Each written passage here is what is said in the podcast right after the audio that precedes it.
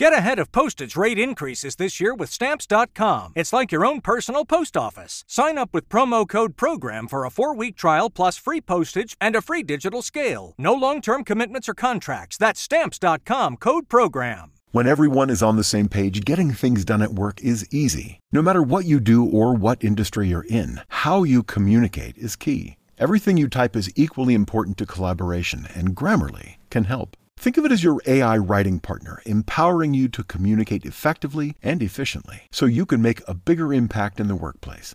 96% of Grammarly users say it helps them craft more impactful writing. And as the gold standard of responsible AI, Grammarly is your secure AI writing partner that allows your team to make their point and move faster. By understanding your writing and context, Grammarly provides relevant, personalized suggestions. And with tone suggestions, you can navigate even the most difficult work conversations. You can also save time, from spending hours editing drafts to just seconds with one click. Sign up and download Grammarly for free at grammarly.com slash podcast. That's G-R-A-M-M-A-R-L-Y dot com slash podcast. Easier said, done. Three, two, one. Aufschwung Ost. Der Wirtschaftspodcast für Ostthüringen. Martin Schöne befragt Unternehmer, Interessensvertreter und Fachleute zur Entwicklung des lebendigen Wirtschaftsraums Ostthüringen in der Corona-Krise und darüber hinaus. Die Herzgut Landmolkerei ist die letzte eigenständige Molkereigenossenschaft Thüringens und blickt auf eine mehr als 100-jährige Geschichte zurück. Am Standort in Rudolstadt beschäftigt der Traditionsbetrieb knapp 100 Mitarbeiter, die hochwertige Produkte aus der Milch von Erzeugern in Thüringen, Sachsen und neuerdings auch Sachsen-Anhalt herstellen. Ich spreche heute mit Franziska Gevensleben. Sie ist bei Herzgut zuständig für die Unternehmenskommunikation. Guten Tag. Hallo, Herr Schöne. Bitte beschreiben Sie unseren Hörern doch eingangs einmal, was Herzgut tut und was eine genossenschaftliche Molkerei besonders macht. Genau, also die Herzgut Landmolkerei, die ist eine genossenschaftliche Molkerei mit dem Standort in Rudolstadt in Thüringen. Wir produzieren Milchprodukte aller Art, also eigentlich produzieren wir alles, was man aus Milch herstellen kann. Wir machen Joghurt, Käse, Sahne, Schmand, saure Sahne, Butter und beim Käse Weichkäse und ähm, halbfesten Schnittkäse. Das Einzige, was wir nicht machen können, ist Frischkäse und Hartkäse. Aber alles andere stellen wir eigentlich her, was man so machen kann.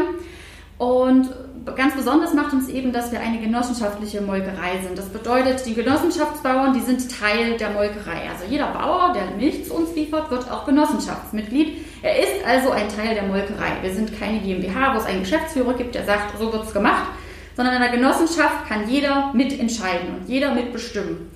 Die Eigentümer der Molkerei sind quasi die Landwirte. Die werden einmal im Monat über die Lage informiert die werden auch über die Auszahlungspreise informiert, die werden dann immer intern, die sind natürlich an die Handelspreise gekoppelt, aber die, wir sind da sehr transparent, sie können da mitentscheiden, die Landwirte. Wir, ja, in einer genossenschaftlichen Molkerei hat einfach jeder noch ein Mitspracherecht und es wird nicht so von oben nach unten diktiert und da auch alle wissen, wie es wirtschaftlich bei der Molkerei aussieht und dass alles sehr transparent gehandhabt wird bei der Genossenschaft, weiß auch jeder Bauer, wie der Preis ist und kann, ja, jeder kann mitentscheiden und mitbestimmen und bei den monatlichen Treffen wird darüber dann nochmal gesprochen. Dann gibt es Jahresversammlungen, wie das in der Genossenschaft so ist. Die sind alle quasi mit Eigentümer der, Land, äh, der Molkerei.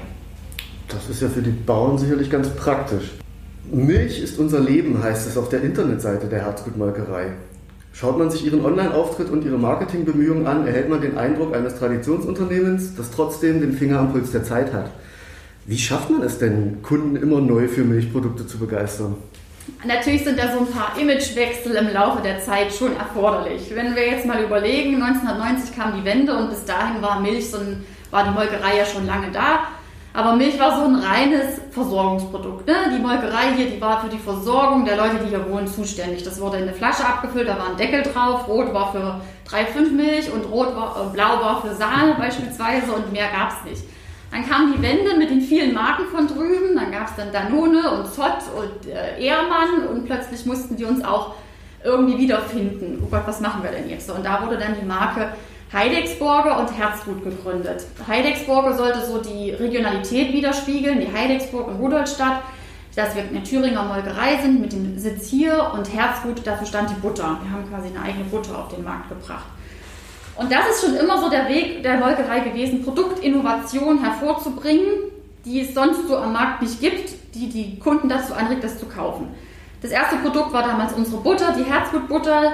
Die hat, ähm, da wurde ein Fütterungskonzept entwickelt mit der Uni in Jena.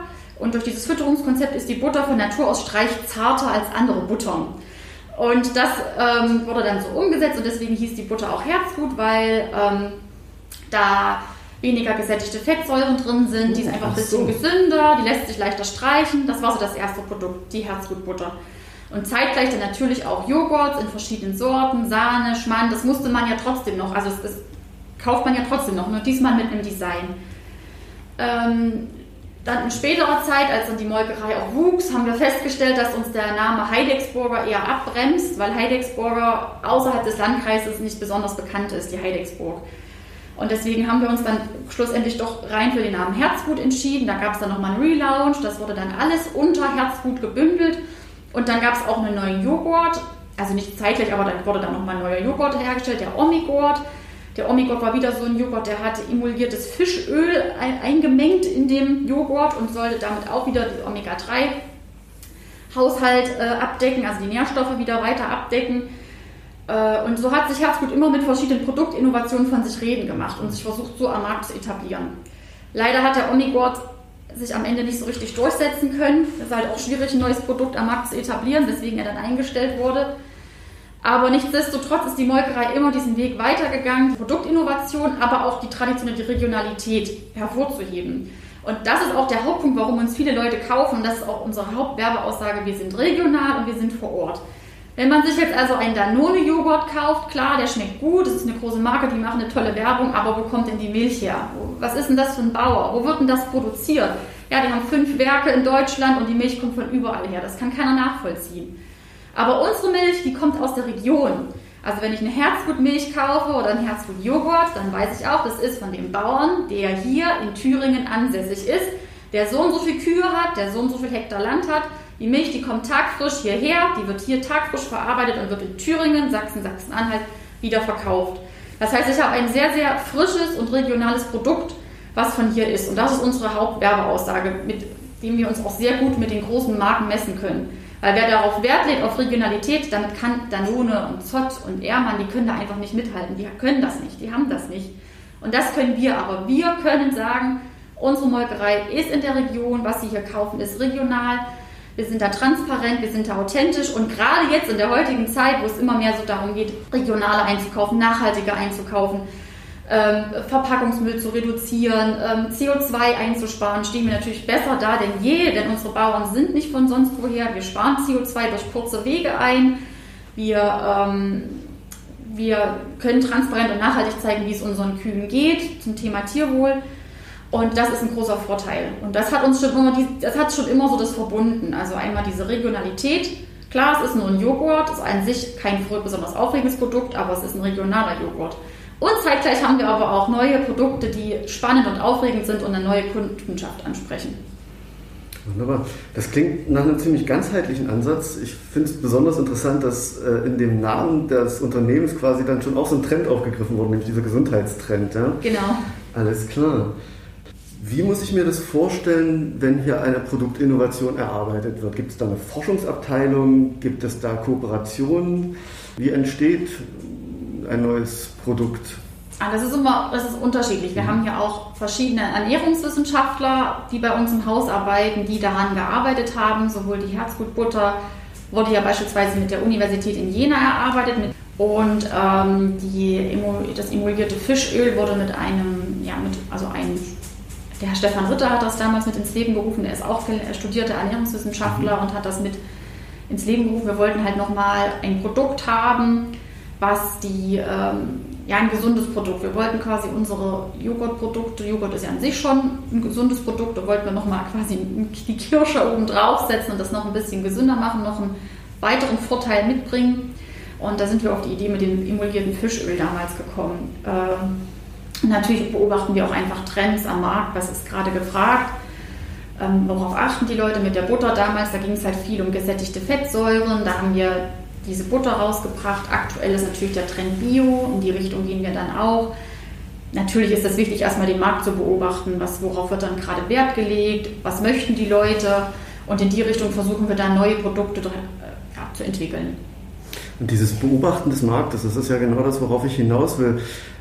Das heißt, bei Ihnen äh, gibt es Mitarbeiter, denen dann auffällt, dass Bio die neue große Richtung ist und dann wird das dann, findet das Eingang in die, in die langfristige Planung oder wie, wie muss man sich das so zeitlich vorstellen? Wann, wann wird sowas aufgegriffen und dann umgesetzt? Dauert das ein Jahr, dauert das zwei Wochen? also bei uns ist das, weil wir eine kleine Molkerei sind, tatsächlich alles recht flott. Also ähm, wenn ich jetzt wirklich ein, ein neues Produkt machen möchte, dann habe ich das, wenn ich mich da beeile, wenn das funktioniert, wenn das alles gleich klappt, kann ich sagen, dass ich das in einem halben Jahr fertig habe.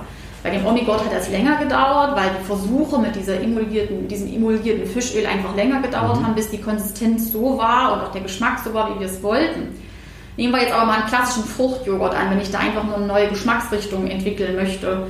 Dann muss ich nur verschiedene ähm, Hersteller anschreiben, die äh, Frucht, Fruchtzubereitungen machen. Mhm. Das lasse ich mir dann anliefern, dann mischen wir das an, dann wird getestet und verkostet in der ganzen Firma. Und wenn das gut schmeckt und gut angekommen ist, dann machen wir nochmal Tests im Laden, werden die Kunden nochmal gefragt, was die davon halten. Und wenn das gut ankommt, wird eine neue äh, Verpackung entwickelt. Das ist ja auch alles im Haus. Wir haben ja jemanden für die Verpackungsentwicklung hier. Mhm. Dann wird geschaut. Mit unseren Maschinen haben wir sowieso nur eine begrenzte Möglichkeit. Das heißt, wir können jetzt auch keine, haben jetzt auch nicht die Auswahl an tausenden Verpackungen. Wir haben die und die Verpackungsarten sind möglich, was wir produzieren können, was wir, worin es abgefüllt werden kann. Dann versuchen wir da eine Lösung für zu finden und dann ähm, wird der Handel angeschrieben und dann kann es prinzipiell schon losgehen. Also an sich geht das relativ schnell. Es kommt aber natürlich immer auf das Produkt an. Ne? Wenn ich jetzt ein Produkt habe wie, das, wie der Omigor, das hat länger gedauert. Bei der Biomilch ging es am Ende relativ schnell. Da haben wir nur Biomilchbauern gebraucht und die Produkte an sich, eine Milch zu machen, das ist jetzt kein Problem. Also mhm. die Milch ist sowieso schon da. Die muss ja dann nach demselben Verfahren wird die bearbeitet wie die andere Milch auch schon. Die wird halt in eine andere Tüte abgefüllt. Da war halt nur die Schwierigkeit, Biomilchbauern zu finden. Mhm. Aber ansonsten ist das jetzt nicht das Problem. Will Herzgut in Zukunft äh, verstärkt oder ausschließlich auf Bio setzen? Genau, also in ganz großer Zukunft, das ist aber jetzt noch nicht, ähm, das ist jetzt noch nicht, was in den nächsten drei, vier Jahren passiert, aber wirklich in später Zukunft möchten wir komplett auf Bio umstellen.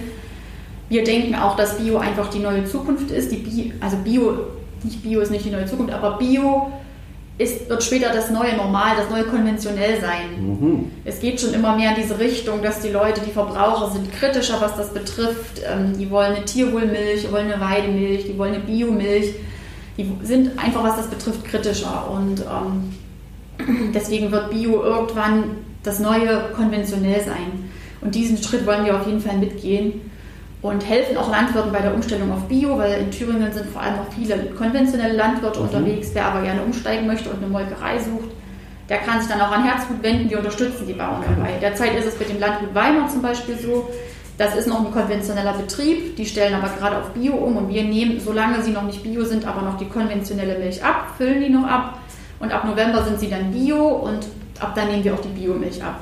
Und ohne uns als Molkerei hätte, die, hätte das Landgut Weimar nicht umstellen können, weil ihnen die Molkerei dazu gefehlt hätte. Das ist ja der Ausdruck von diesem partnerschaftlichen Verhältnis letzten Endes mit den Landwirten. Genau. Okay. Das klingt auf jeden Fall sehr spannend und vielschichtig, weil wir gerade Betriebe ansprechen. Man hört ja immer wieder von Agrarbetrieben, die ihre Milchproduktion aus wirtschaftlichen Gründen einstellen. In 2020 etwa kündigte dies Thürings Bauernpräsident Dr. Klaus Wagner für seinen Betrieb an. Wird es für eine Molkerei schwieriger, äh, Milch aus der Region zu erhalten, wenn man sowas hört? Äh, zurzeit schwieriger, also es ist schwieriger tatsächlich Biomilchbauern aus der Region zu bekommen, weil das bei uns noch nicht sehr verbreitet ist. Äh, in anderen Regionen in Deutschland ist die Biomilch einfach schon viel weiter vertreten. Bei uns ist das nicht so, einfach weil bei uns viele Betriebe auch aus LPGs gewachsen sind und da sind die Umbaukosten und die Umbauten, dass es ein Biobetrieb wird, einfach immens weil die nicht zum Weit, weil, weil, zum Beispiel der Weidezugang fehlt. Ne? Sie sind, das ist ja ein wichtiger Bestandteil. Mhm. Kann der Stall noch so schön und so groß sein, wenn der Weidezugang fehlt, dann ist es für Bauern schwierig, das umzusetzen. Und dann gibt es natürlich noch andere, die müssen ja eine eigene eigenen Anbau haben, die müssen ja das Futter selbst anbauen nach gewissen ökologischen Punkten und dürfen keine ähm, chemischen Pflanzendüngemittel und sowas mehr einsetzen. Das ist natürlich für die Bauern, deswegen dauert die Umstellung zum Bauern auch zwei Jahre. Deswegen ist Biomilch tatsächlich in Thüringen eher nicht ganz so, nicht ganz so, also es ist eher rar gesät. Bei den konventionellen würde ich das jetzt gar nicht so sagen. Das stimmt allerdings, dass manche Bauern aufgeben müssen. Das hat aber natürlich zum einen was mit dem Biomilchpreis zu tun, aber auch andererseits sind Bauern einfach sehr, sehr wetterabhängig. Wenn es eine Zeit lang sehr, sehr trocken ist und da auch die Ernte schlecht einfährt, die Futter zukaufen müssen, weil das eigene Futter nicht mehr reicht. Das sind alles solche Dinge, die damit reinspielen. Natürlich hat auch der Milchpreis was mit damit zu tun, aber nicht nur. Die Auszahlungspreise sind bei uns an die Handelspreise gekoppelt. Wir haben da auch tatsächlich wenig Spielraum. Der Markt und der Endverbraucher bestimmen am Ende, wie viel der Bauer bekommt. Und wenn sich der Endverbraucher dafür entscheidet, die billige Milch aus dem Regal zu nehmen, dann kriegt am Ende, also von der Lohnproduktion beispielsweise von Kaufland oder die gut und günstig Milch, ja, dann bekommt der Bauer am Ende auch einfach weniger raus, weil sich der Kunde nicht dazu entscheidet, die höherwertige Milch zu nehmen, wie zum Beispiel die Herzgutmilch oder also andere, oder den Biomilch beispielsweise. Und ähm, ja, das beeinflusst das alles. Natürlich haben wir dann auch noch verschiedene Dinge, die wir als Molkerei mit abziehen müssen. Bei uns kommen Verpacke, Verpackungsmittellizenzen dazu, der Strom, das Wasser, das Gas. Wir sind ja auch ständig am Optimieren. Da kommen noch viele Faktoren bei uns als Molkerei drauf, dass wir dann am Ende sagen können, das können wir auszahlen. Aber das ist ja das Gute an der Genossenschaft, dass die Bauern das halt auch wissen. Die Bauern wissen ganz genau, was kostet uns die Verpackungsmittellizenzen, was kosten uns das Strom, das Wasser, was haben wir für Fixkosten, die mit reinkommen. Die wissen ganz genau, wie wir mit dem Handel immer kämpfen, wenn wir zum Handel fahren, mit dem die Milchpreise wieder auswerten. Aldi macht immer so den Startschuss und danach orientieren sich immer alle anderen äh, Lebensmittelhändler auch. Und dann wird mit denen wirklich gefeilscht. Um jeden 0,01 Cent wird da gefeilscht. Okay. Und so wie es der Verbraucher halt möchte, so, wie, so viel wie er bereit ist zu bezahlen, so viel können wir dann auch an die Bauern auszahlen. Also am Ende regelt das viel auch der Markt. Und ähm, ja, wenn der Markt halt schlechte Preise hat, dann wirkt sich das auch auf die Bauern auf. Mhm.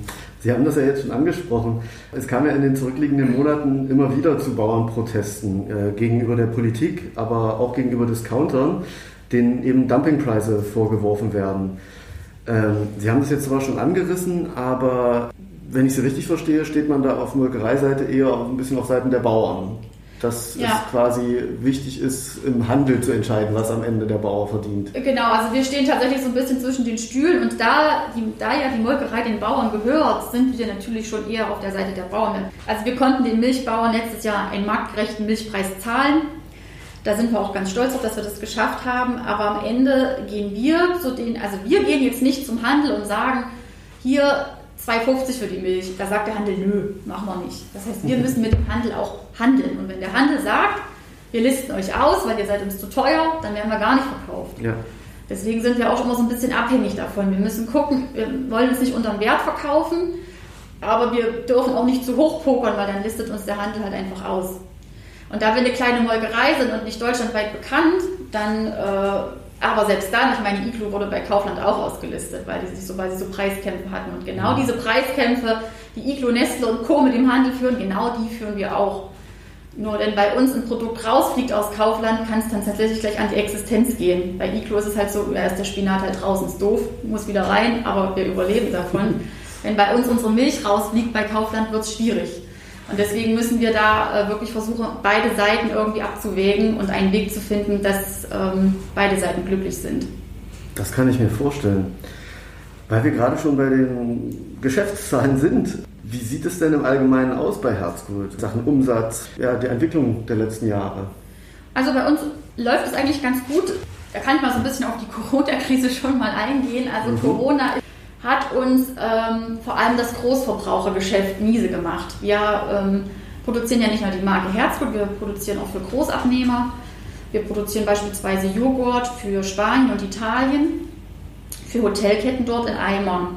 Das macht unseren Großteil unseres Sommersgeschäftes aus und das ist dieses Jahr, also im Jahr 2020, natürlich komplett weggebrochen. Und weil, weil ja kein Urlaub gemacht wurde ja. und natürlich haben dann die Hotelketten auch keinen Joghurt ähm, bestellt. Dadurch, dieses Geschäft ist weggebrochen, das haben wir schon sehr gemerkt. Das hat uns stark getroffen. Allerdings konnten wir das gut ausgleichen durch unsere neu hinzugeführte Biolinie. Wir haben seit Ende 2019 eine eigene Biolinie und die ist 2020 so richtig in die Gänge gekommen. Da haben wir auch viele neue Produkte an den Markt gebracht. Wir haben den Weichkäse, ähm, zwei verschiedene Milchsorten, Schnittkäse, aber auch Joghurt. Und die Biolinie, die wächst wirklich gut. Und die konnte das Ganze dann abfedern, das Großabnehmergeschäft. Dadurch sind wir mit einem leichten Umsatz plus auch rausgegangen. Es hätte eigentlich mehr sein können, wenn das Großabnehmergeschäft funktioniert hätte. Aber das war leider nicht der Fall. Darauf hoffen wir einfach mal dieses Jahr, dass es wieder ein bisschen anläuft. Und Bio hat uns wirklich ein großes Umsatzplus eingebracht. Wunderbar. Können Sie in dem Zusammenhang auch was zu Investitionen sagen, die geplant sind oder durchgeführt wurden zuletzt? Genau, also wir ähm, investieren in verschiedene Maschinen bei uns in der Molkerei. So wird es dieses Jahr eine neue Butterabpackmaschine geben. Das äh, wird dann mal Zeit, die ist schon ein bisschen älter, da sind wir sehr stolz drauf, dass wir da eine neue Butterabpackmaschine bekommen. Es wird neue Tanks geben, im, also da wo bei uns der Joghurt hergestellt wird, das sind neue Tanks in Planung. Und auch ansonsten sind wir natürlich immer am Investieren und schauen, wo man, ähm, ja, wo man noch Verbesserungen, wo man Prozesse optimieren kann aufgrund von Investitionen. Und das läuft immer nebenbei. Aber die beiden größten Anschaffungen dieses Jahr sind auf jeden Fall die neue Butterabpackmaschine und neue Tanks in unserem Tanklager, wo das Joghurt hergestellt wird, wo der Joghurt hergestellt wird. Ja. Das heißt, in die Zukunft des Standorts wird äh, weiter Geld genau. gesteckt. Ja. Wie ließ sich denn, weil wir über Corona reden, die Arbeit hier im, äh, am Standort an die Corona-Regeln anpassen? War das problematisch oder eignet sich das im Molkereibetrieb ganz gut? Also prinzipiell sind, sind wir ja schon ein Hygienebetrieb und deswegen wurde auch schon vor Corona bei uns die Hygiene einfach hochgehalten. Bei uns gab es schon immer Haarnetze, am offenen Produkt wurde schon immer mit Mundschutz auch mhm. gearbeitet und mit ähm, Ärmelschonern. Mhm. Bevor man in die Produktion geht, wäscht man sich die Hände, das ist ganz normal. Wir haben Desinfektionsmatten vor jeder Produktionshalle, wo man drüber läuft. Wir haben Arbeitsschutzkleidung mit also weiße Kleidung, die täglich gewechselt wird. Und dadurch war schon bei uns die Hygiene davor schon ziemlich hoch. Allerdings musste natürlich auch an der einen oder anderen Stelle nochmal angepasst werden, beispielsweise in den Pausenräumen. Da durften dann nicht mehr so viele Leute auf einmal sitzen, da wurden dann Stühle rausgenommen. Dann wurden die Pausenzeiten auch so angepasst, dass ähm, in den Höchstzeiten von Corona wurden ähm, die Schichtwechsel nicht mehr körperlich durchgeführt, sondern die wurden dann schriftlich. Also der eine ist dann ein bisschen eher gegangen, der andere ist früher, also der eine ist früher gegangen, der andere ist später gekommen. Mhm. Dann wurden dann nur Zettel hingelegt, wie die Schicht, oder man wurde, man wurde danach telefoniert. Manch einer hat es auch mit WhatsApp gemacht, je nachdem, mhm. wie, man das gerade machen konnte.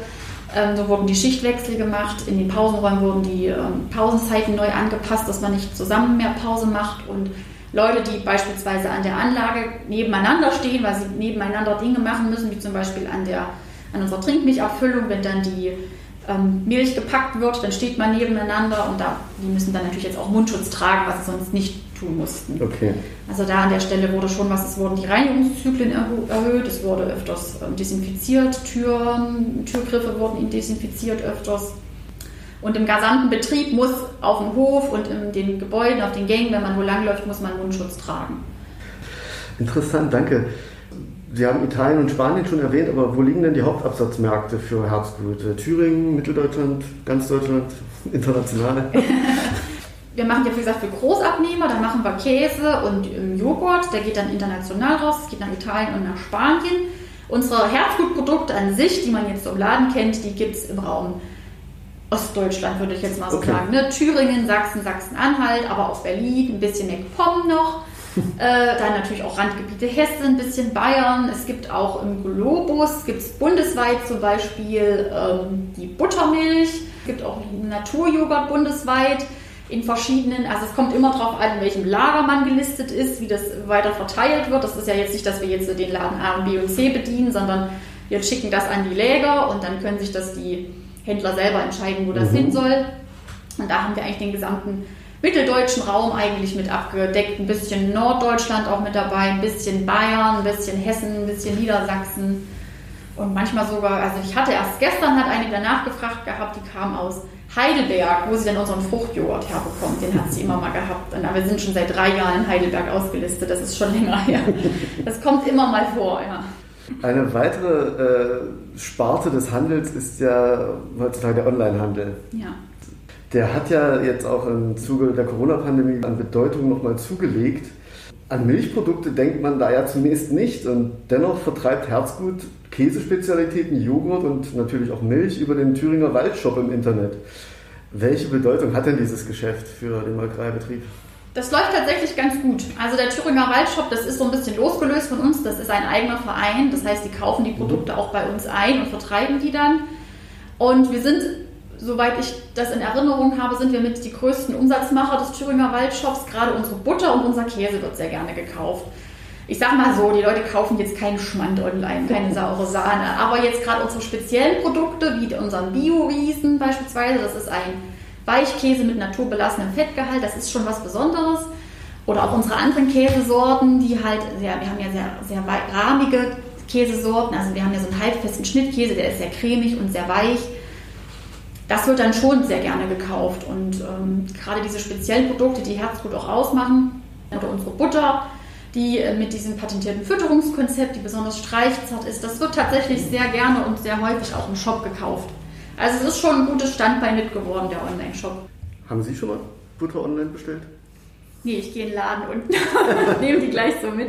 Aber wir hatten eine große Kampagne gehabt äh, im vergangenen Jahr. Da haben wir unseren Weichkäse, das nennt man, also es gibt ja diese Überraschungs-Foodboxen. Das war mhm. die Brand News Box. Da war unser Weichkäse drin. Da wurden 6000 Käse bundesweit verschickt in diesen Kartons, so als Überraschungspaket. Okay. Da zahlen die Leute auch für, dass sie diese Pakete bekommen. Und ähm, in dieser Brand News Box war der Käse mit drin. Und da war es natürlich wichtig, dass es unseren Käse auch im Online-Shop gibt, weil man den nicht überall kaufen kann. Und deswegen, ja, mittlerweile ist unser Weichkäse auch im Denf Biomarkt. Dadurch ist er wieder bundesweit zu erhalten, aber zu dem Zeitpunkt war das noch nicht so. Und deswegen ist es schon wichtig, dass wir diesen Shop haben, einfach um zu zeigen, wenn man wollte, man könnte. Mhm.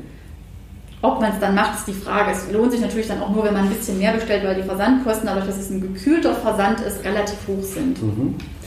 Aber dennoch ist es auch eine Art des Schritthaltens, ja, dass man Unbedingt. einen Markt einfach äh, schon, schon mit erfasst. Wir können, genau, wenn jemand wirklich sagt, er, er mag unsere Produkte, dann hätte ich sie gerne und ich kann sagen, in Heidelberg konnte ich der Frau sagen, gibt es uns leider nicht mehr, aber im Online-Shop gibt es uns trotzdem und vielleicht findet man noch drei, vier andere Sachen, die einem gefallen und dann nimmt man das einfach mal mit und bestellt dort. Wunderbar. Frau Gemslin, vielen Dank für dieses interessante Gespräch. Sehr gerne. Alle Folgen des OTZ Wirtschaftspodcasts finden Sie natürlich unter www.otz.de/podcast.